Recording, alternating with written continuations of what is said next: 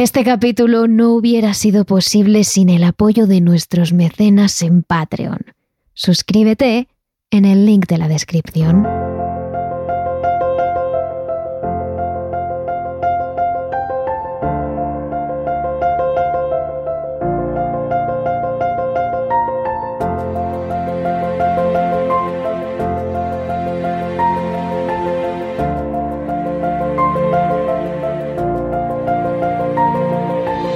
Desde el momento en el que hicimos el primer capítulo de experiencias paranormales de los oyentes, gracias a vosotros, no hemos dejado de recibir más y más mensajes con historias impactantes.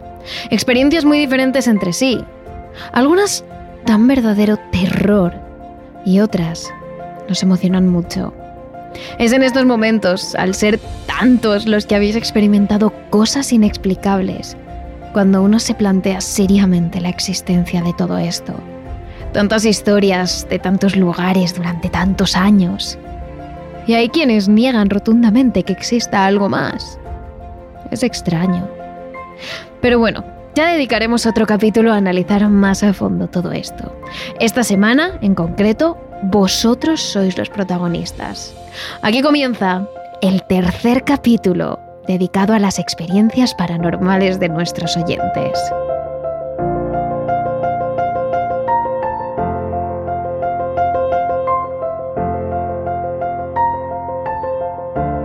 Terrores Nocturnos con Emma Entrena y Silvia Ortiz.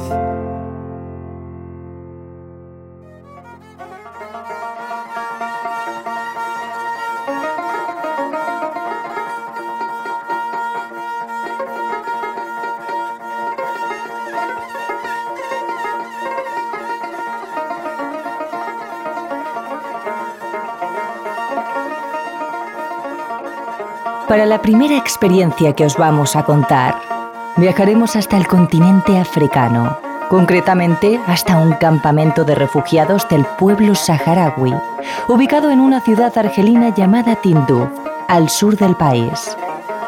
Ahí hace 30 años nació el protagonista de nuestra historia, Salva. Alguien que en tres ocasiones a lo largo de su vida, concretamente durante su infancia, ha tenido un encuentro con algo realmente sorprendente. Podríamos referirnos a ello como una entidad, pero por las características que tiene ese ser frente a como la mayoría de nosotros imaginamos a un fantasma, no tiene nada que ver. Hablamos de algo de dimensiones gigantescas. Es tal su altura que las veces que el pequeño Salva se encontró de frente con ese ser fue incapaz de ver más allá de dos piernas largas y kilométricas que se perdían en la lejanía, totalmente negras y con una especie de humo denso y oscuro alrededor. Él mismo nos lo cuenta así. De pequeño, con seis años, me apareció una figura que nunca le he visto la cara, solamente le he visto los pies. Es una figura que tiene dos piernas demasiado largas y de ancho como de 60 centímetros y le salen humos por los bordes de cada pierna.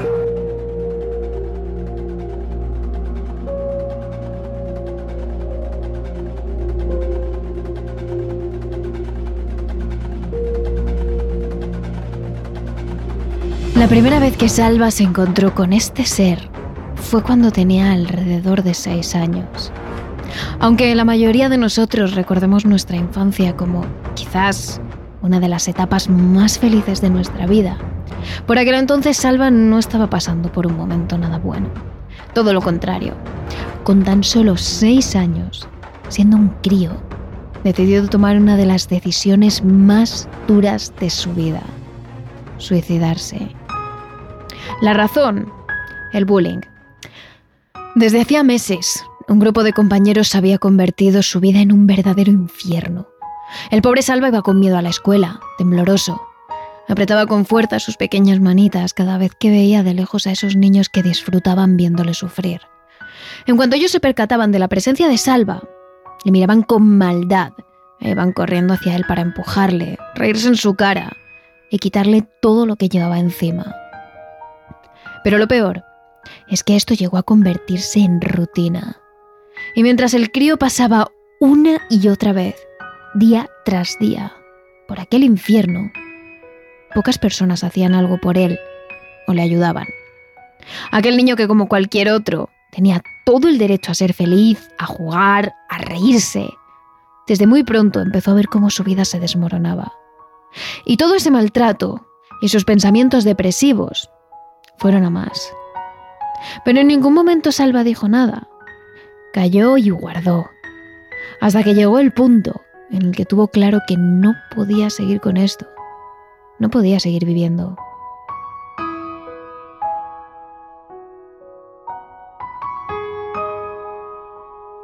Así es como llegó aquel día en el que el pequeño de seis años decidió quitarse la vida. Se dirigió al baño de su casa y se encerró en él para no levantar sospechas. Estaba en el baño, quería quitarme la vida porque había unos chicos que todos los días se juntaban para pegarme en el camino del colegio y estaba ya cansado y decidí ahorcarme en el baño de mi casa puse una, una, una, mesita, una silla de esa de plástico y amarré una cuerda al techo del baño. Cuando tuvo todo listo, arrastró la mesita hasta colocarla justo debajo de la cuerda. Lo hizo con cuidado, para que sus padres no le escucharan y entraran para ver qué pasaba. Salva se subió a la mesa y estiró su bracito hasta la cuerda que colgaba del techo. Estaba preparado. Lo tenía muy claro.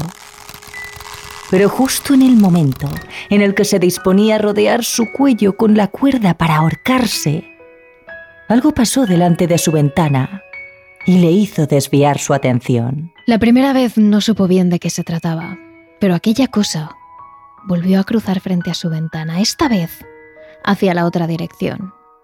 El niño se quedó atónito viendo como dos piernas muy largas y de color negro se paseaban de un lado a otro por los alrededores de su casa. Era una figura que siempre veo solo los pies, no las patas nada más. Nunca le he visto la cara ni de la cintura para arriba ya que es demasiado larga. Por la forma de los pies me imagino que la, figura debería, o el ser debería medir más de 60 metros de altura. Jamás había visto nada así. Ni él ni nadie lo tenía claro. ¿Qué era eso? Un ser gigantesco que paseaba cerca de él quizás avisándole, quizás advirtiéndole, o quién sabe, como queriéndole decir algo. Pero lo cierto es que aquel encuentro había hecho cambiar de idea al pequeño Salva. El niño de seis años, todavía desconcertado, quitó la cuerda y sacó el mueble del baño.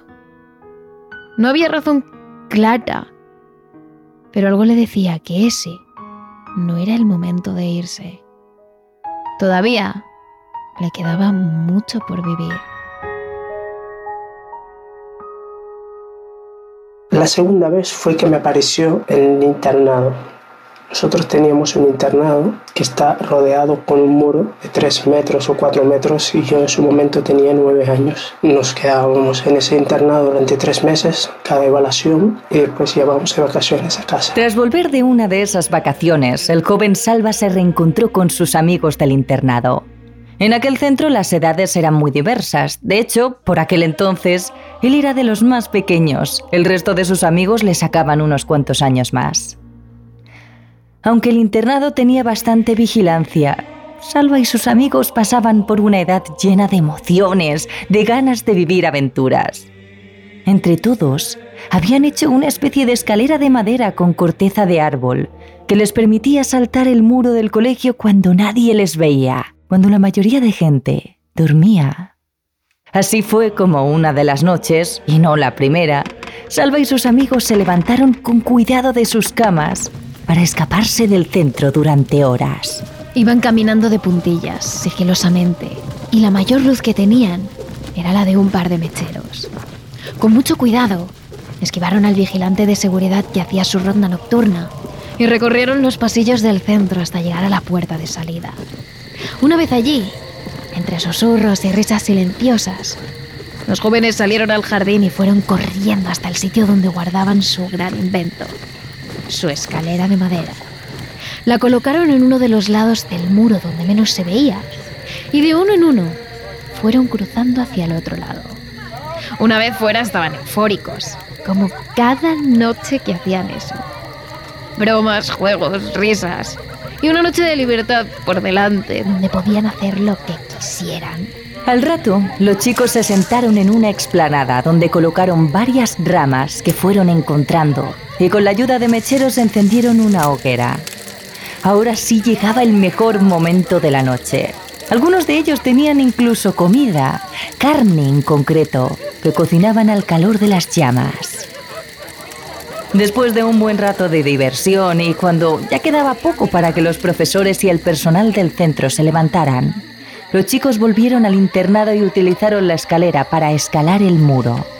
Sin embargo, justo en el momento en el que los jóvenes estaban sentados en la parte superior de este, dispuestos a colocar la escalera en el otro lado dentro del centro para bajar al jardín, los compañeros de Salva decidieron gastarle una broma, de muy mal gusto. Y al regreso, los chicos querían gastarme una broma y me dijeron que se olvidaran del mechero donde teníamos la hoguera. Volví yo para atrás a buscar el mechero. Y a la vuelta me habían quitado las escaleras y habían ya saltado ellos la pared y me dejaron atrás. Salva se quedó mirando a sus compañeros. Algunos de ellos todavía estaban sentados en el muro, mirándole y riéndose de él. Cuando bajaron al jardín, el joven todavía podía escuchar cómo se burlaban de él y le vacilaban desde el otro lado. El chico miró a su alrededor. Todavía estaba muy oscuro y se había quedado completamente solo. Y precisamente en ese momento fue cuando vio que algo se movía entre la maleza. Algo muy alto. Y automáticamente le vino aquel recuerdo en el baño, a punto de ahorcarse. Aquellas piernas largas que vio pasar de un lado a otro desde su ventana.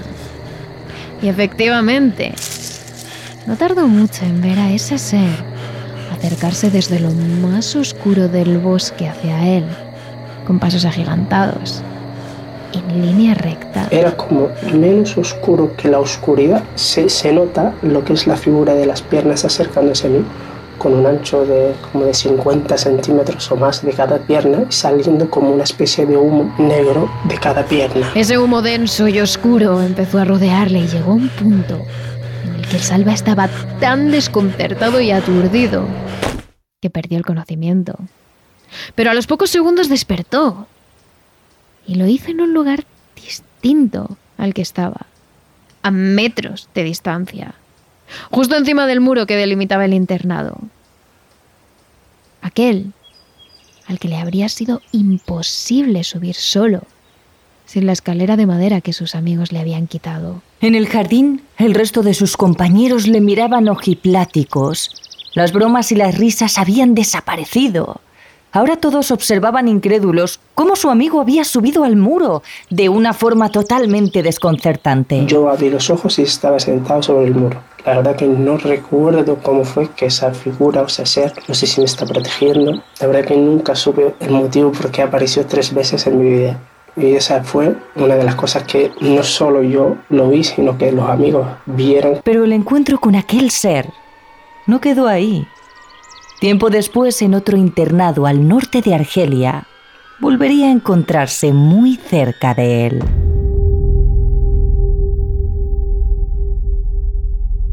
La tercera y última vez que vio a aquel ser fue cuando tenía 15 años. Estaba en otro internado ubicado al norte de Argelia. Una de las noches, Salva no pudo pegar ojo. Tenía un dolor de muela insoportable, tanto que este se extendía hasta la cabeza y parte del oído. Era un dolor punzante que le hacía estar acurrucado en su cama. Por aquel entonces, los alumnos dormían en habitaciones de 30 chicos que estaban repletas de literas. Estas eran las típicas literas con una base hecha de muelles metálicos, que cuando te subías, parte de la base se hundía hacia abajo, por el peso. Salva esa noche estaba intentando descansar en la cama de arriba de una de ellas, en la que siempre solía dormir. A esa de las dos y media o tres de la madrugada, cuando absolutamente todo el mundo estaba sumido en un profundo sueño, el joven empieza a notar algo raro. Como si alguien más estuviera despierto en aquella habitación, haciéndole compañía. Es ahí cuando el chico decide abrir los ojos y contemplar la habitación a través de la fina sábana con la que duermen. Es cierto que la tela no lo permite ver con claridad, pero reconoce muy bien el cuarto. Y se da cuenta de que aquel ser ha vuelto a aparecer. Voy noto que esa figura vuelve a aparecer o ese ser vuelve a aparecer otra vez. Pone un pie entre los pies míos y el otro en un borde de la cama. Y noto que la cama empieza a bajar y a hacer ruido, como que hay mucho peso. Lo poco que puede ver Salva son las largas piernas del ser que atraviesan el techo de la habitación. Una de ellas, apoyada en su propia cama, como queriéndole decir que está ahí el joven recuerda que estuvo en esa posición unos cinco minutos antes de irse de nuevo. Así se mantuvo, quieto, a su lado. Salva estaba asustado. No entendía nada. En ningún momento se atrevió a quitarse la sabana de la cabeza. Entre susurros el joven rezaba y una y otra vez para que no le pasara nada mientras las gotas de sudor recorrían su frente. Fue un acercamiento algo distinto a los dos anteriores. En esta ocasión aquella cosa no se alejó al poco rato, todo lo contrario, estuvo a su lado. Salva recuerda perfectamente el calor que emanaban aquellas piernas largas y negras, y tampoco se olvidará del humo denso que las cubría, como si estuvieran quemándose continuamente. De hecho, durante el rato que aquella cosa permaneció ahí, Salva asegura que lo único que podía oler era a quemado, concretamente a cartón quemado. Y pasados los cinco minutos que a Salva se le hicieron eternos, aquella cosa desapareció de la nada.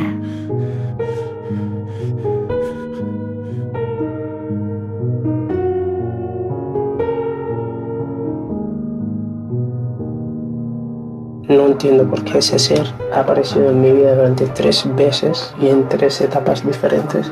Siempre ha aparecido en situaciones que me sentía solo o necesitaba a alguien y no tenía en ese momento.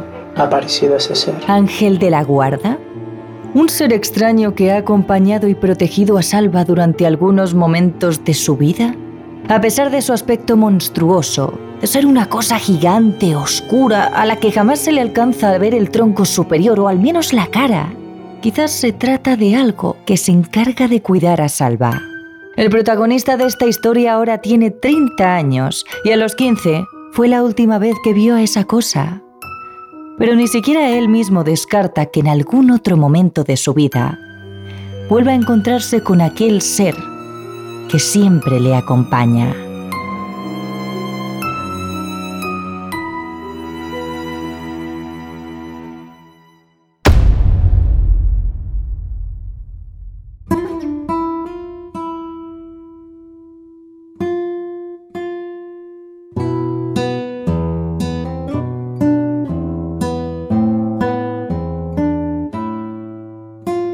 Nos trasladamos ahora hasta España, más concretamente hasta la capital, para hablar de la historia de Andrea.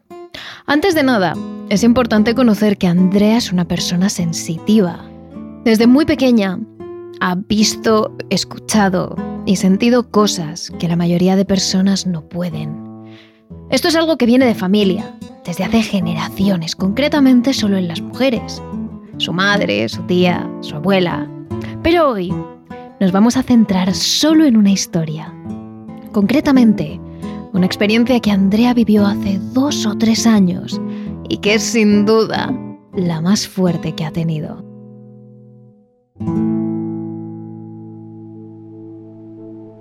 A ella, al igual que al resto de sus amigos, les gusta visitar lugares abandonados, para sentir ese cosquilleo que produce explorar sitios con historia, donde parece que los recuerdos que se vivieron han quedado atrapados en el aire y suspendidos en él como motas de polvo.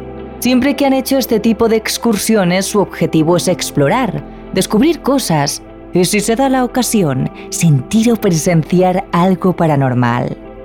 Pero jamás han tentado al más allá con ouijas o similares, ya que como dice Andrea, hay que tener mucho cuidado con ello y no todo el mundo puede hacer una.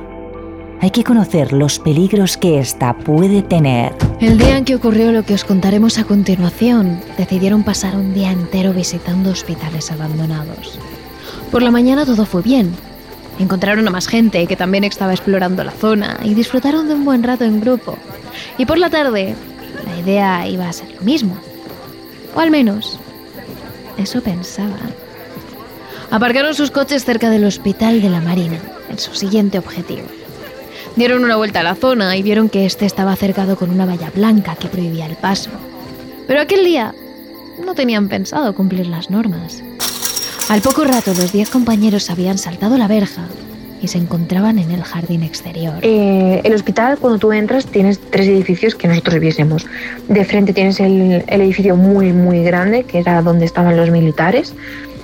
En la parte derecha había otro edificio que no sabría qué decir qué era, pues la verdad no tengo ni idea. Y la parte izquierda era donde estaban las mujeres de los militares. Optaron por empezar a explorar el edificio ubicado más a la izquierda, el de las mujeres. Y para ello, tenían que subir unas escaleras de color blanco ubicadas en el exterior. Yo fui a subir las escaleras y cuando pisé el primer escalón, mi cuerpo no podía seguir adelante.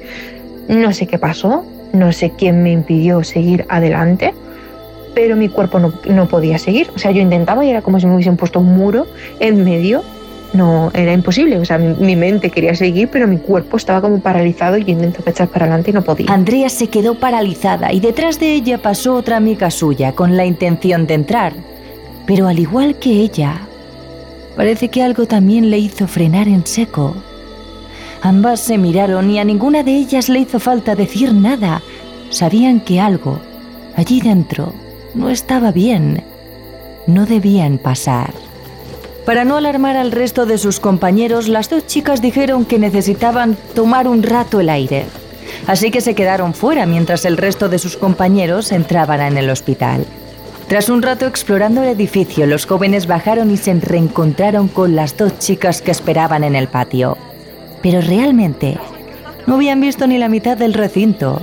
Así que seguidamente el grupo de chicos decidió meterse en el edificio principal y el más grande. Cuando estábamos en el patio, oímos un golpe muy fuerte en el sótano. Es un edificio como de ocho plantas, nueve plantas, es muy grande. Entonces decidimos quedarnos nosotros ahí, escuchamos un golpe muy fuerte en el sótano y nos quedamos así un poco como, ¿qué ha sido eso? Alarmadas, Andrea llamó a su amiga lo más rápido que pudo para preguntar qué es lo que había pasado. Antes de nada, la joven les preguntó en qué planta estaban y ellos dijeron que en la sexta. Ese golpe no había sonado tan lejos. Venía de las plantas inferiores, así que para no alarmar a sus compañeros, la joven decidió comentarles que no pasaba nada y que ambas les esperarían en el patio. Tras un rato de charla, de pronto, un dolor intenso hizo agacharse a Andrea. Eh, no sé qué pasó, pero en la pierna derecha, desde el muslo hasta la espinilla, en toda la zona de la rodilla, sufrí un dolor muy fuerte, muy, muy fuerte, como si me estuviesen partiendo el hueso en mil pedazos. A lo largo de su vida ella había experimentado lo que era romperse un hueso, la impresión y el fuerte dolor que precedía esa rotura. Lo conocía bien, pero ese dolor era todavía más fuerte. Cojeando y con la ayuda de su compañera, ambas salieron del recinto. De alguna manera las dos chicas sentían que allí había algo raro, no sabían el qué, pero su energía era muy fuerte. Decidieron esperar entonces a sus compañeros cerca de los coches y no mucho rato después, el resto del grupo saltaba la valla para salir del hospital. Mientras hablaban de todo lo que habían visto, les contaron a las dos chicas que había una sala oculta que encontraron durante la excursión. Todos los vídeos se reproducían perfectamente, pero cuando fueron a enseñarles aquel en el que aparecía la sala oculta, se dieron cuenta de que este no funcionaba. Había un vídeo que no se visionaba, no se podía ver. Era una sala que estaba como oculta. Tú abrías una taquilla y pasabas por la taquilla a la sala. Era una sala que estaba llena de colchones abandonados por el suelo. Entonces, ese vídeo no hemos conseguido hasta día de hoy visionarlo, sigue dando como error, no se ve el vídeo eh, y el resto de vídeos sí se ven. Eh, es un poco raro, sí, puede ser un fallo del teléfono, pues también, pero bueno, es un poco raro. Es cierto, perfectamente podía tratarse de un fallo de cámara, pero ya se acumulaban demasiadas coincidencias alrededor de este hospital que hacían dudar a Andrea Además, un rato después, su compañera tuvo que descansar un poco en el coche de vuelta a casa, porque decía que le dolía mucho la cabeza. Notaba cómo ésta le pesaba, y el dolor se concentraba en la parte inferior del cráneo, a la altura de la nuca. Andrea, algo alarmada, recordó algo que ella sabía desde muy pequeña, gracias a su madre y a su abuela, y a la sensitividad de ambas. Cuando una entidad se agarra a una persona, la zona inferior de la cabeza suele ser uno de los primeros síntomas que indican que esto ha sucedido. Cuando los dos grupos volvían a casa en dos coches, hicieron una pequeña parada cerca de dos casas rurales con barrios perros en la entrada. En cuanto los animales vieron el primer coche donde iban los amigos que habían entrado al hospital, automáticamente empezaron a ladrar. Querían abalanzarse sobre el coche y no paraban de ladrar cada vez más y más fuerte, como si el grupo que iba delante, en concreto, fuese una grave amenaza para ellos.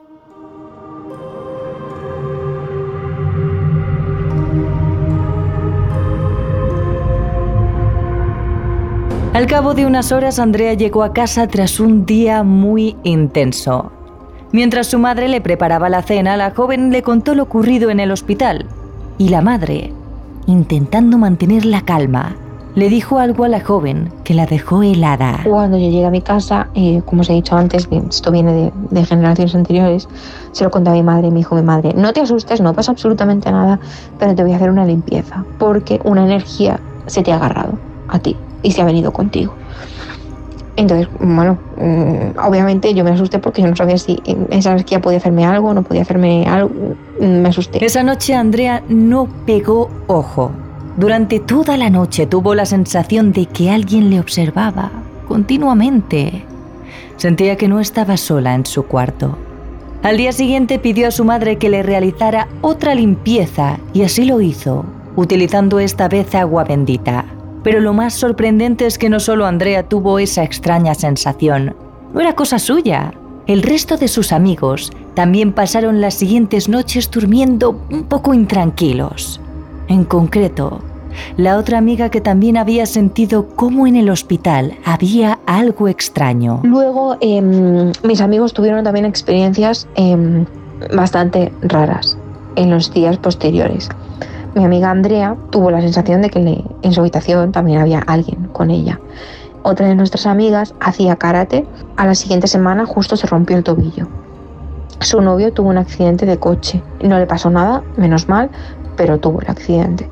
Eh, y otra amiga a la que se le, le dolía mucho la, la, nuca, a la que se le enganchó la energía en la nuca, no, no, no dormía, no dormía, no dormía. Entonces lo único que le dije fue, vete a una iglesia, coge agua bendita, reza, reza lo que sepas, pide que, que no esté contigo y, y, que te deje descansar, pídelo. Eh, lo hizo y pudo descansar y estar mejor. Demasiadas casualidades. Y hay quien puede creer que lo que les ocurrió solo fue su gestión. Pero desde luego Andrea sabe que no fue así. Yo personalmente obviamente pienso que no fue su gestión porque lo viví en mis propias carnes, lo viví yo personalmente y sé que no era su gestión, sé que pasó realmente y que me traje alguna energía que, que, en ese momento quería salir de allí y vio que yo tenía esa zona débil y se enganchó y se vino conmigo. Sin duda la experiencia más fuerte que Andrea tuvo en toda su vida, porque fue ella en primera persona la que vivió todo, la que sintió cómo la entidad no solo se pegaba a ella, sino que le hacía daño, daño físico. Una experiencia que sin duda jamás podrá olvidar. Es liberador contarlo, porque obviamente no se lo vas contando a todo el mundo, eh, porque mucha gente piensa que estás loca. es así. La gran mayoría de gente es muy escéptica y no cree en estas cosas. Entonces, bueno, tienes que saber bien a quién contárselo y a quién no. Y cuando vi que contabais historias de este tipo, dije, no soy la única, no soy la única que le pasan cosas. Y obviamente no solamente a mi familia. Y hasta aquí el capítulo de experiencias de los oyentes parte 3. Pero ya sabéis que si queréis más capítulos, solo tenéis que enviarnos vuestras experiencias a nuestro correo terroresnocturnosradio.gmail.com Además, en nuestro capítulo de Patreon os hemos dejado dos experiencias más. Una de un vigilante de seguridad y otra podríamos decir, de un ángel de la guarda. No os olvidéis de seguirnos también a través de nuestras redes sociales. Somos arroba terroresn en Twitter y arroba terrores nocturnos barra baja TRN en Instagram y TikTok. Y no te olvides de seguirnos a través de nuestro canal de YouTube bajo el nombre de Terrores Nocturnos. Os esperamos. Terrores Nocturnos, realizado por David Fernández Marcos.